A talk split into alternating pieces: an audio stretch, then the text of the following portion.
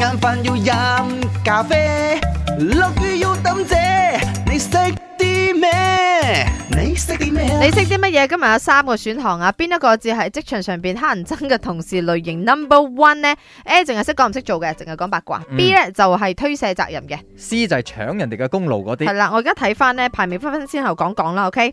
包括咗哇呢個我唔識嘅扮有約，哦嗯我什麼嚟的嗯嗯你識咩可能人哋真係有藥咧，有藥呢樣嘢係睇樣嘅。你唔識分咯呢如果個樣仔。好睇嘅話，一就定係係有有嘅，藥。係啦。如果樣爭啲嘅話咧，扮扮嘢嘅係。OK，仲 係誒，呃仲、有包括咗將公司當成自己屋企。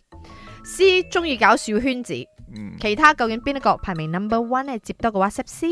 咪你識啲乜嘢？今日嘅答案一定係 B 推卸責任，因為我我我都未聽到 C 係乜嘢，我直係揀 B 好啊，嬲因為係咪真係推卸責任真係非常之討人，令人唔開心啊，唔爽啊，所以答案一定係 B 啊，推卸責任。哇哇！真係好哇！嬲喎！但係你覺得嗰個推卸責任嘅人知唔知自己喺度推卸責任嘅？我佢覺嘅得 intention，你覺得佢係刻意啊，定係真係側側膊唔多講就選咯咁樣？我覺得佢唔會理會，佢唔會係咪？諗啊佢唔會，佢唔會你你諗所以你唔好嬲喎，你自己諗下佢覺得係點樣係去常自態嚟救嘅好過。係咯係咯，有一啲人就係咁樣，唔會睇自己，即係你自己將嗰個所謂嘅屎推俾人哋。你呀咪你識啲咩啊？我係阿嗯興， ，hello，我覺得最討厭嘅同事類型應該就係嗰種搶功勞嗰種，即係你如果你齋講唔做，你推卸責任之後，你仲要再將我嘅功勞搶去，即係你到老細出嚟嘅時候，你先話啊呢樣嘢係我做嘅，呢樣嘢係點樣樣嘅，即係去表達你嘅嗰個存在感嘅時候，我覺得呢啲先係最討厭嘅咯。不如你咁講我覺啦，得係你首先推卸責任，跟住搶我個功勞，跟住然之後再講我嘅八卦我。點解覺得推卸責任同埋搶人功勞咧可以係同一個位 嘅？OK，今日講到咧就係呢個呢度寫嘅吓。 Yes yes，第二位係搶人功勞，誒、哦推卸責任排第六嘅啫，吓中間啲誒小圈子啊，當自己屋企咩嗰啲咧，都係高位置過嘅。而 number one